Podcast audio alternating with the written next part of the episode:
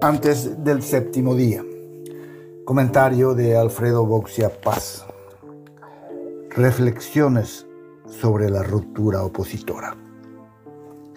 Ahí todos hemos perdido, aseguró Fernando Lugo, al ser entrevistado por haberse cumplido una década del juicio político express que lo desalojó del poder.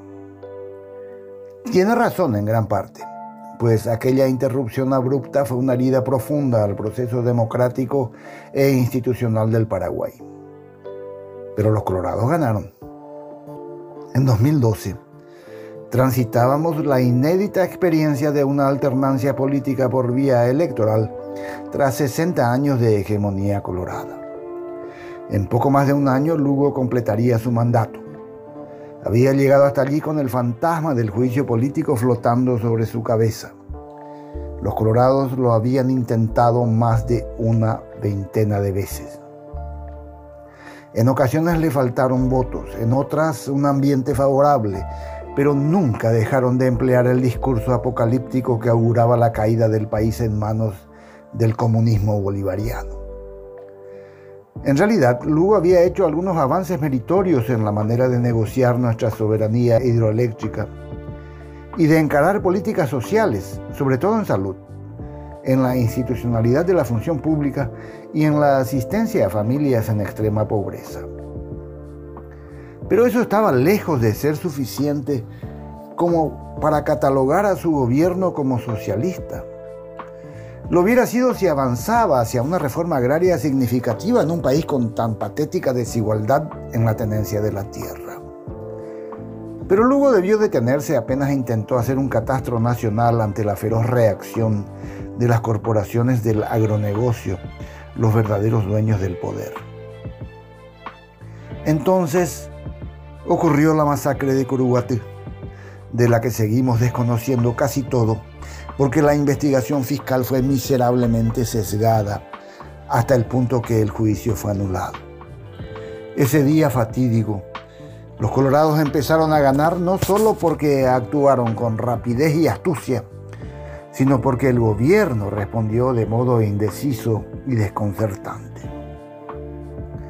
La tragedia proporcionaba argumentos y conmoción pública, pero aún faltaban los votos. El gobierno se sostenía con el apoyo parlamentario liberal y Lugo no manejaba con destreza sus relaciones con el PLRA. Estos se sentían ninguneados por el presidente. El vice Federico Franco era un conspirador consuetudinario y ya entonces la tirria entre Efraín Alegre y Blas Llano era irresoluble. Curuguatí fue la tentación a la que los liberales no resistieron.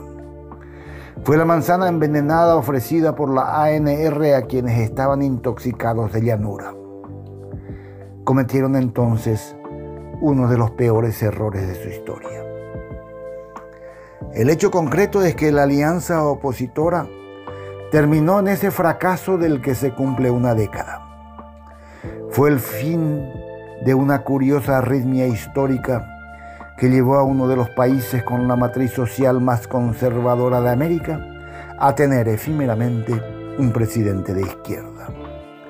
Fue también el inicio de una dolorosa ruptura de larga duración que dividió familias y grupos sociales entre golpistas y zurdos. Para los liberales fue un mal negocio. En los pocos meses que estuvieron en el poder, mostraron su faceta más neoligarca. Demolieron las incipientes políticas sociales y dejaron florecer una voraz corrupción.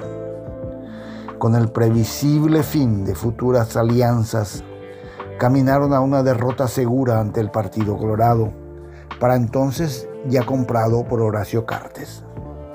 Hasta hoy resulta difícil digerir tanta miopía política el coloradismo volvió sin depurarse.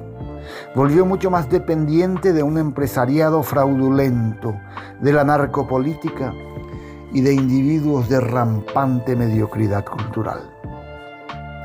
Desde hace 10 años, el Paraguay volvió a transitar el ritmo cansino y deprimente ofrecido por el mismo partido que nos gobierna desde 1940. Esto parece haber despertado a la oposición. La firma de una concertación que abarca prácticamente a todos los sectores no colorados sonaba hasta hace poco como inaudito.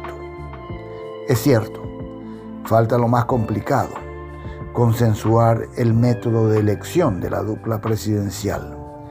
Pero que hayan llegado juntos hasta aquí ya es sorprendente. Diez años después, una nueva alianza opositora, esta vez más amplia, busca una nueva alternancia. ¿Será que las lecciones de junio de 2012 fueron aprendidas?